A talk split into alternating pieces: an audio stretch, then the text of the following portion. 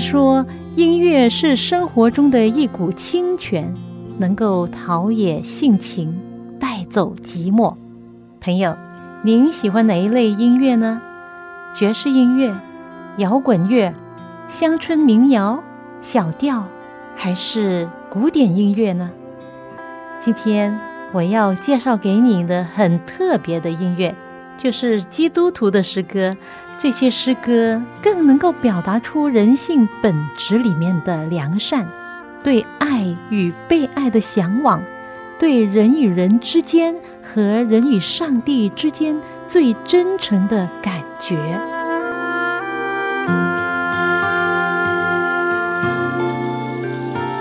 的听众朋友，您好！又到了我们走进心中的歌节目时间，我是肖阳，很高兴你能陪伴我这半个小时的节目光阴，让我们一同走进心中的歌。不知道你有没有这样的经验？当面对一些非常时刻，使得你不得不讲一些不诚实的话，比如说谎、否认事实、夸夸其谈，但是不一定是真实的。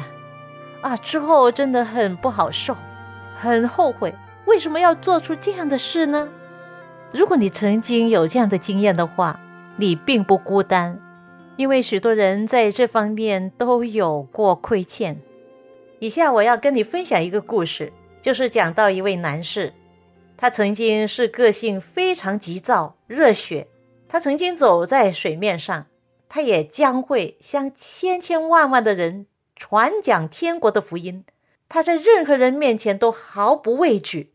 但是那天晚上，他走出去，躲在黑暗处，在那里一个人痛哭。他两手捧着脸，弯着腰，哭个不停。他是谁呢？他就是耶稣其中一个门徒彼得。彼得想起那天晚上，他向耶稣发誓说。他永远不会不认他的父子耶稣。他还说啊，我随时随地都可以预备好跟你一起坐牢，甚至跟你一起死。但是他这样发誓，几个小时之后却做不到。那时候耶稣对他说：“彼得，在鸡啼之前，你会三次不认我。”哎呦，真的，他想起那时候他如何否认耶稣。而他又如何的在否认耶稣之前，怎么样夸夸其谈，还说他绝对不会不认耶稣的？一次否认已经是很可怜了，然而却是三次，他三次的否认他的夫子耶稣，真的是糟糕极了。当时是这样的，主耶稣在克西玛丽园恳切的祷告，哈，大地的汗珠随着他的血一起的滴下来，哈。很恳切的挣扎式的祷告，所以他祷告完了之后，耶稣得胜，他知道他要走这条路，然后呢，那些抓耶稣的人就来了。那时候啊，一个门徒就是犹大出卖他，犹大就带着人来抓耶稣。当时耶稣没有反抗，就被他们抓了，而他的门徒呢跑掉了，他们都害怕，都跑掉了。耶稣被逮捕了。而且被带到几个地方，耶稣其中有几个门徒跟着他，要了解最终会发生什么事。然后有人就认出，就指着彼得说：“哎，你不是他们一伙的吗？”彼得就说：“哎呀，我我不知道你说什么。”然后就第一次就否认了。然后第二次也是有人说：“哎，我认得出你，你是加利利人，你是他一伙的，你是他的门徒或怎么样？”然后。他又否认了，他说：“我不是啊。”第三次，他同样否认啊，我不是，我不知道，我不认识他，甚至说我不认识他。当时彼得就想起他那时候的那种语气啊，是一种咒诅的语气，说我不认识他。彼得想起来，现在他是多么的痛苦，他躲避，他痛哭，他后悔，他将要回到原来他所做的职业去。才去捕鱼，为什么呢？因为当时他很沮丧，在这个人生的道路上，我相信很多人经历过成功，也经历过失败。当失败来临的时候，有两种选择：一种是要忘记背后，努力面前，不要走回头路；另外一种选择就是回到你原来的旧我，固步自封，走上一条沮丧无望的回头路。朋友，如果是你，你的选择是什么呢？可能你说打死我都不要走回头路，我要进步，要悔改，向着标杆直跑。对啊，这就是人生的希望，因为有一股爱的力量从上头而来，一直扶持着我们走到底。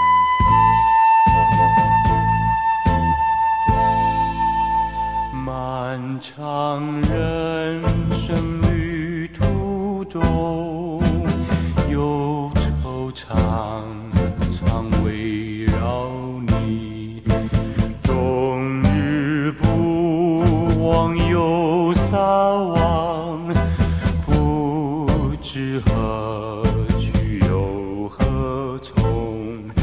你。可知道深爱？你。道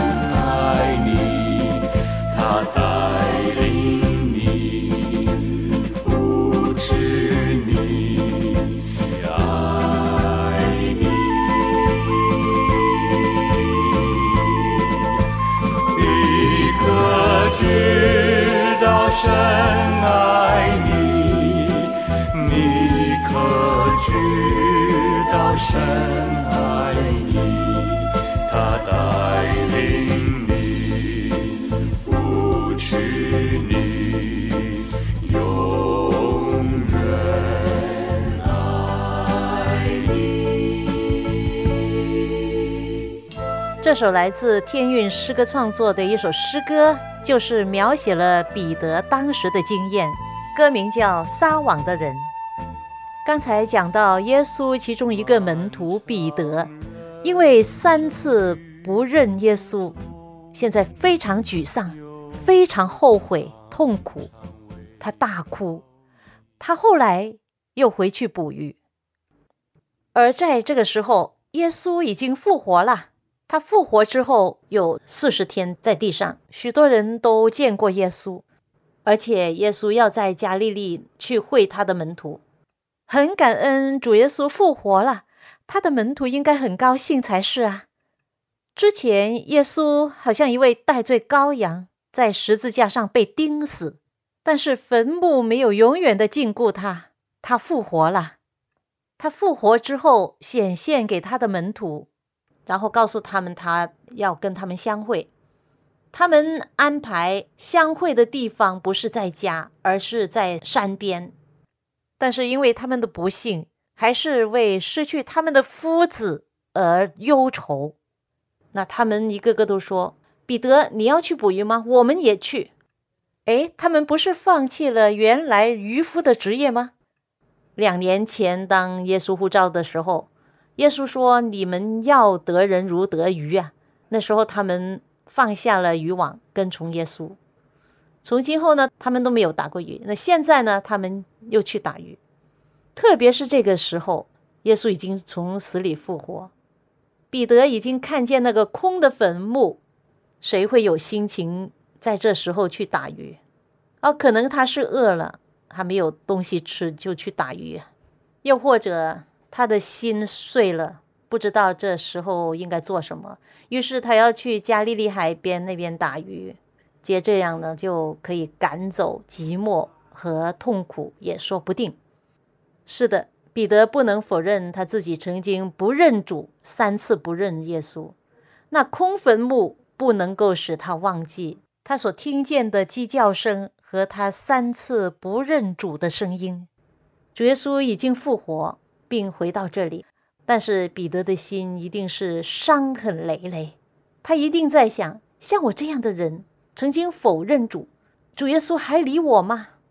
他能原谅我吗？他还会回到我身边吗？耶稣还会认我成为他的门徒吗？他会为像我这样的人再回来吗？朋友，其实我们也一样，有时候会好像彼得这样啊，做错事，可能会给上帝丢脸，可能也很多的失败，或者朋友出卖了你，同事出卖了你，搞得很不开心，或者种种的原因，使得你觉得真的是失败了。可能人很多时候也会这样许多夸大的话，发誓说以后不要做这些不良的事了。其实呢，这些都是使得我们心很痛，因为我们不能做到一些不好的东西，还在重复重复的做。我自己就有这个经验。过去我想起我的人生啊，其实我自己，我觉得我有很多亏欠，在过去我所犯的错啊，虽然不是很多人知道，但上帝知道，还有我自己。我明明知道不该做的事，偏要去做啊！就好像圣经说啊，说的对了。听见公鸡的啼叫声，人们才感觉到，才醒悟过来，原来所做的事是多么的黑暗。像彼得一样，也是在黑暗的角落中后悔痛苦。他曾说，纵然众人都跌倒。我宁死也不能不认你，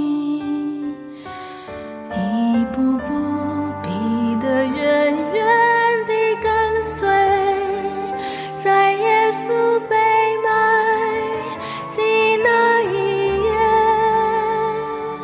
如羊羔，他被欺压不开口，默默地被前往在沙之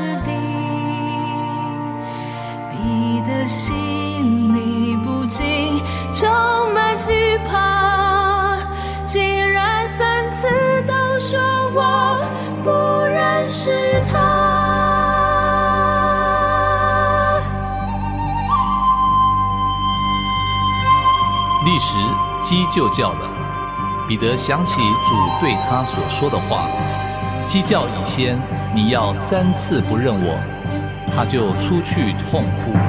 我的主，我的主，请赦免我，你深知我的一切软弱。当你转身看我，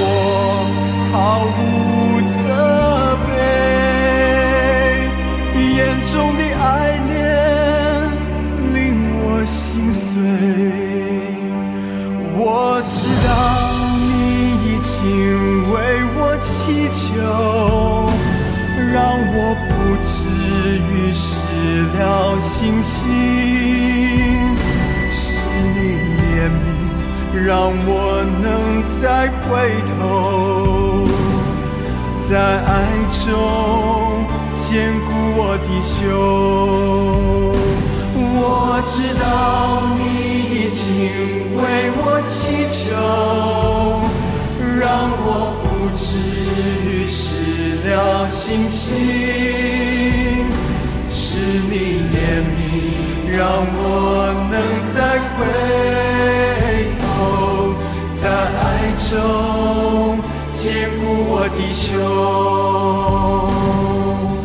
这首美好的诗歌来自小杨诗歌创作集的其中一首诗歌，名叫《鸡叫的时候》。小杨诗歌圣宫里面有非常多好听美好的诗歌，是一位女士林婉容姐妹所建立的。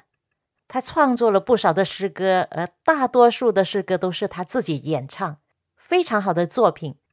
她将自己献给上帝做音乐侍奉。上帝就给他创作诗歌的灵感。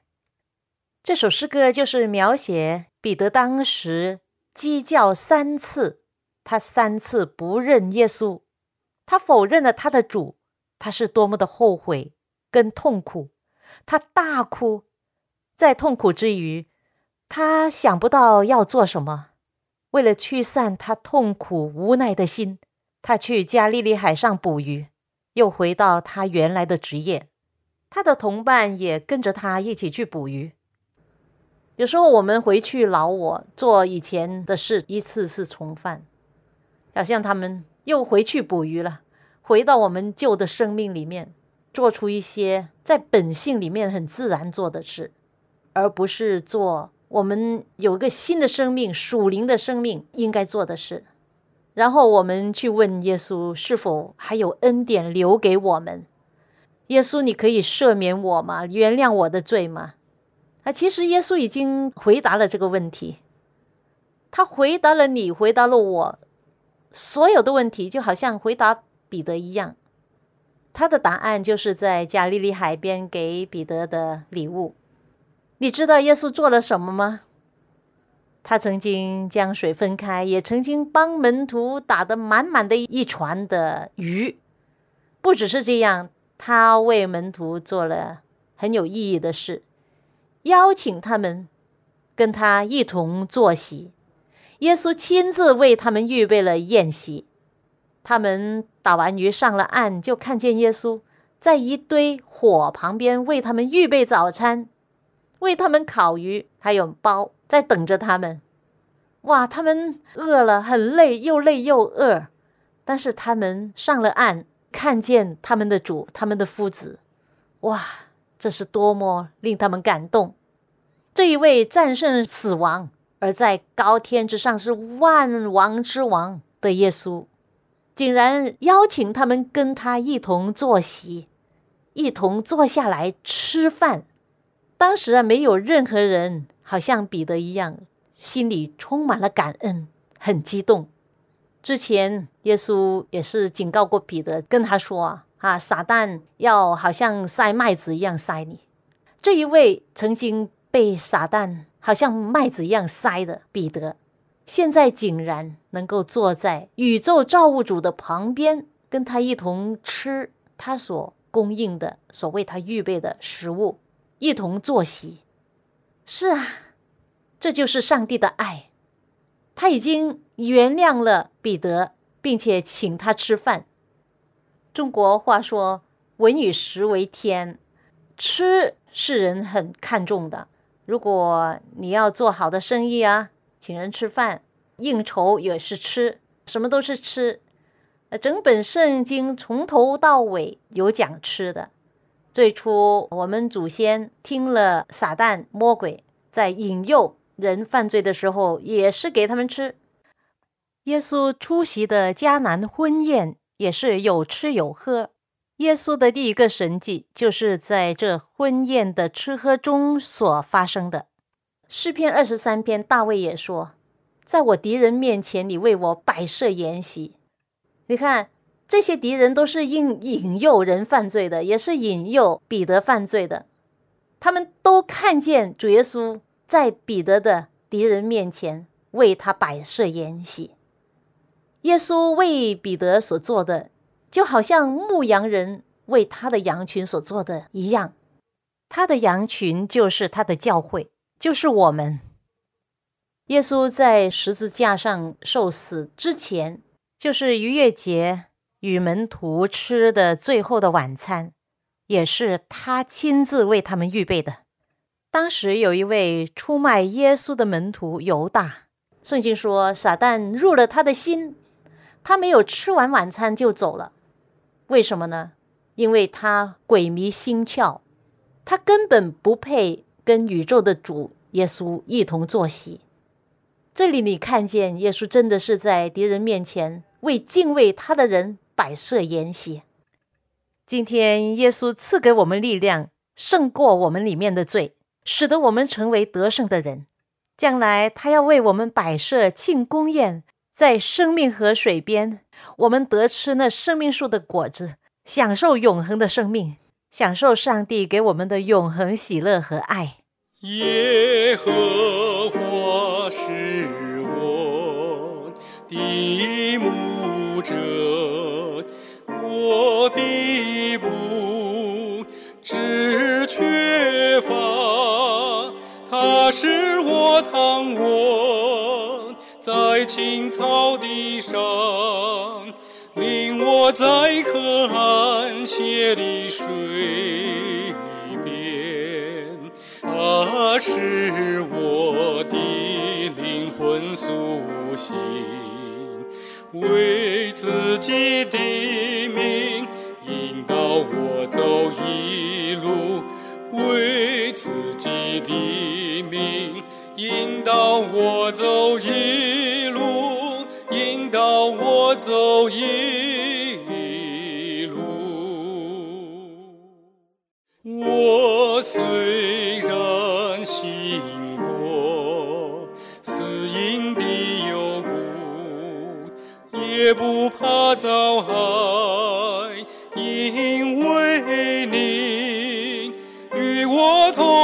在。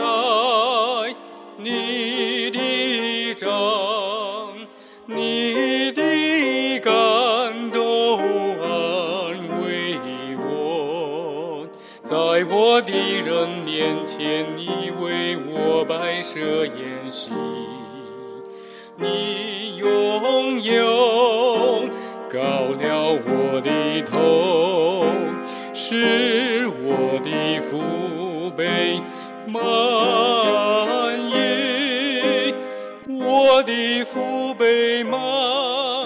这首安慰人心的诗歌是由我的朋友傅正文弟兄所唱出的，来自圣经诗篇二十三篇的一首经文歌，歌名叫《耶和华是我的牧者》。今天我就是根据这一首有名的诗篇二十三篇的第五节里面这一句做主要的分享。在我敌人面前，你为我摆设宴席。刚才我提到，在圣经从头到尾都提到吃喝，因为上帝知道我们的需要，他就是一位使人得快乐满足的上帝。特别是对于那些悔改的罪人，在天上，上帝为他们开庆功宴。朋友，你有听过浪子回头的故事吗？那位浪子花光了父亲所给他的钱财，后来他醒悟了，他回心转意。要回到父亲的家，父亲怎么样对待他呢？父亲在家门口不知道等了多少天，老远看见儿子，他就张开双臂迎接他，没有嫌弃他衣衫褴褛、浑身臭气，紧紧地拥抱儿子，连连与他亲嘴。他的儿子真的是很难受啊！他说：“父亲啊，我得罪了天，又得罪了你。”从今以后，我不配称为你的儿子。父亲却吩咐仆人说：“把上好的袍子拿来给他穿上，把戒指戴在他的指头上，这是证明他儿子的身份。把鞋子穿在他的脚上，把那只肥牛牵来宰了，我们可以吃喝快乐，因为我这儿子是死而复活、失而又得的。”于是整个家庭。欢乐庆祝浪子回头，这是耶稣所讲的比喻。那位浪子的父亲就是代表天父上帝。这个比喻反映了天父上帝在天上为悔改的罪人所预备的那个大宴席的情景。朋友，到那时候，你愿意也在其中吗？我一生一。我一生一世必有恩惠，必有恩惠，慈爱随着我，我一生一世，我一生一世必有恩惠，慈爱随着我，慈爱随着我。我且要住在耶和华的殿中，我且要住在耶和华的殿中，直到永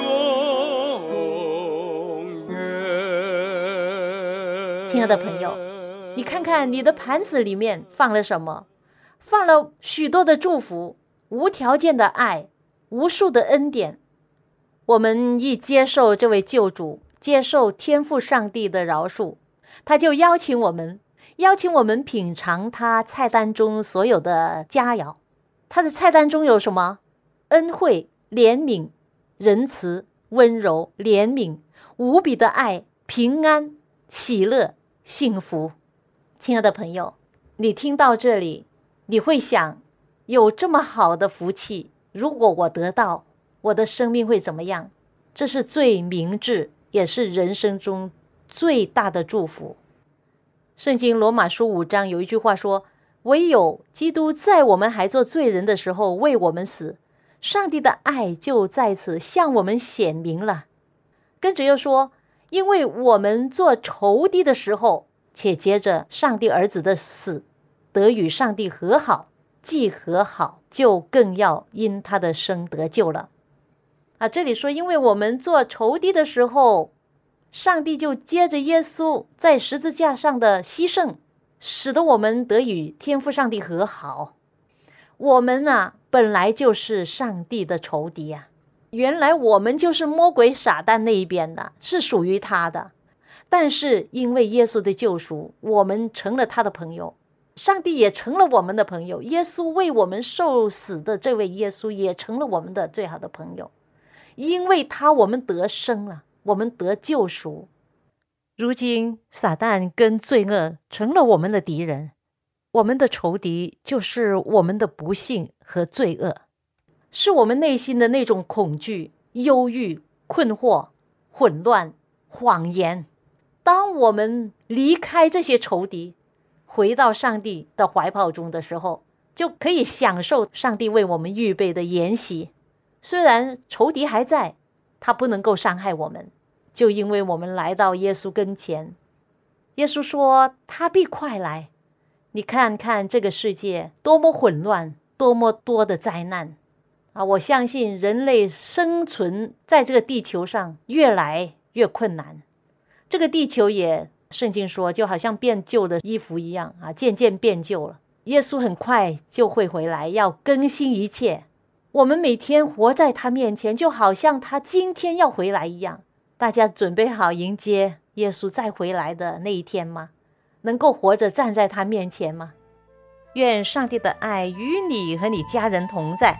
我们下一次走进心中的歌节目中再会吧。漫长人生旅。途中忧愁常常为